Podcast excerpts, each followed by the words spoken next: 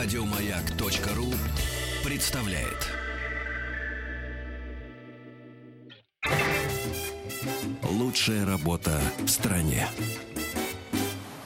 При поддержке Черного моря и Кавказских гор. Павел Гетц у нас на связи, он из Орска, ему 31 год. Мы Павла уже сегодня вспоминали добрым словом. А, Павел, доброе утро. Доброе утро.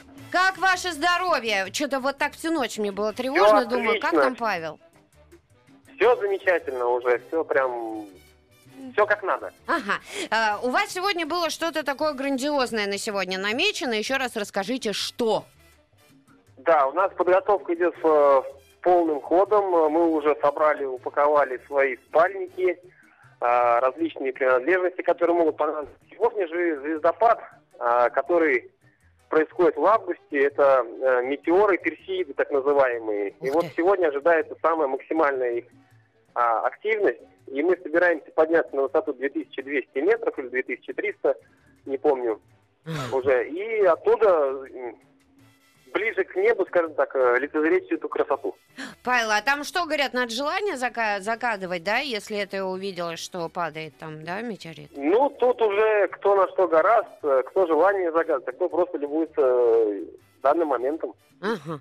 А, э, в общем, все у вас идет по плану. Надеюсь, погода там наладилась, потому что мне же уже туда отправляться. Вы там наколдуйте чего-нибудь, Павел.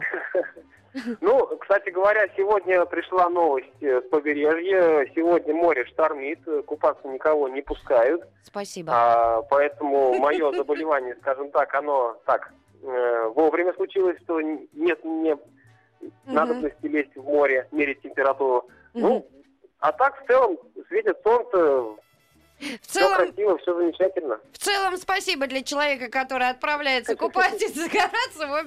Загораться. Нет, оно загора- сегодня штормит, а завтра будет нормально по-любому. Хорошо, спасибо огромное. Еще больше подкастов на радиомаяк.ру.